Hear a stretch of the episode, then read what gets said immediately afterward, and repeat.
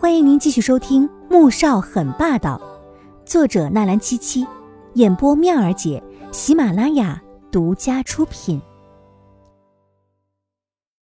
第三百零四集。打开门，里面赫然放着工作台、缝纫机、衣架，还有数不清的各种颜色、款式的布料。楼上的房间里面放了很多布料，你有时候可以慢慢看。你这是打算让我开一个成衣加工厂吗？如果你想，也不是不可以。虽然不大情愿，但季如锦还是拗不过他，只得在新家住了下来。第一天，在穆恩恩的提议之下，在花园里搭上了烧烤架，将穆言飞、米乐乐、易灵、穆子饶以及穆子饶带过来的一个名叫林朵墨的女孩叫了过来。几个人吃喝很嗨。季如锦因为还在小月子里，到了八点半便被穆萧寒勒令回房休息。阿锦，这是你父亲要我转交给你的。穆萧寒从书房走了进来，看着正在工作台上绘图的季如锦，将一个雕花的金丝楠木盒子放到他的面前。季如锦对这个盒子很熟悉，因为从小他就看到这个盒子摆在父亲的保险柜里面。只是却从未问过里面装着什么。这是他拿着盒子，打开，看到里面放着一枚羊脂白玉，雕的是观音菩萨。你父亲说这是捡到你的时候，在你的腋窝的衣袖里面找到的。他说可能是当时你被丢弃的时候不小心卷到了腋窝里面。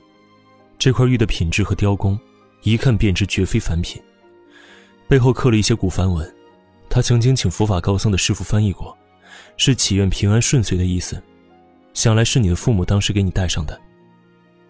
穆萧寒缓缓道来，季如锦猛然一震，眼底神情十分复杂，有激动又有怨恨。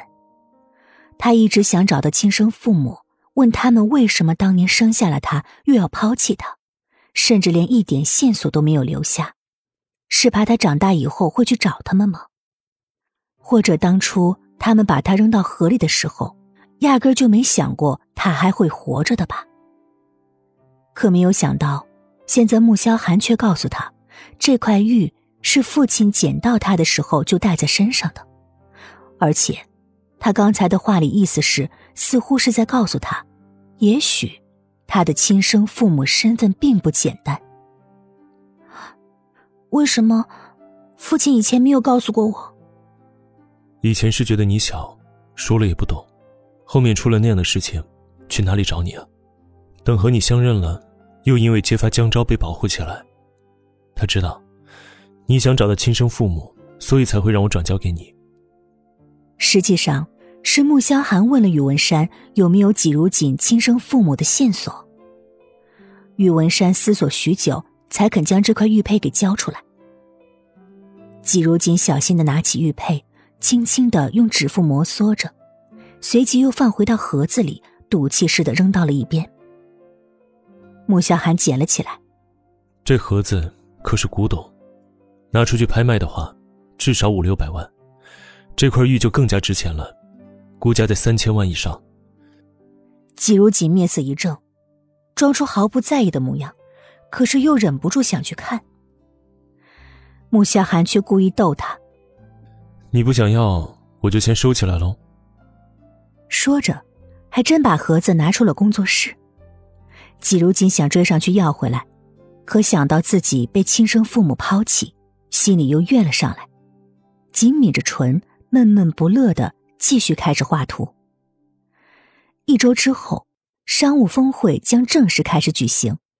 第一天是商界精英的会谈，第二天是答媒体记者问，直到晚上才是真正的宴会举行。下午，穆萧寒从峰会回答完记者问之后，便立即赶了回来。季如锦正在做晚宴上要穿的礼服，这次他将当初被季明轩抢走的那条旗袍又做了修改，下摆加上蕾丝裙边，几只粉紫色的蝴蝶振翅欲飞。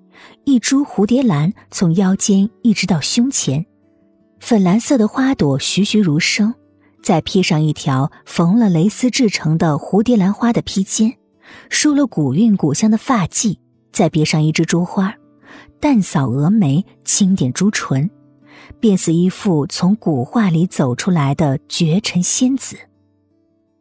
穆萧寒换上黑色的正装，走到试衣间一看，整个人被眼前的美色惊艳的，顿时起了反应。季如锦透过镜子，看到男人那占有而又幽深的目光，不禁一阵的发颤。夫妻这么多日子，他自然知道男人这种眼神代表了什么。我，我这次把镂空的地方给改了，你看，没有什么不该露的了。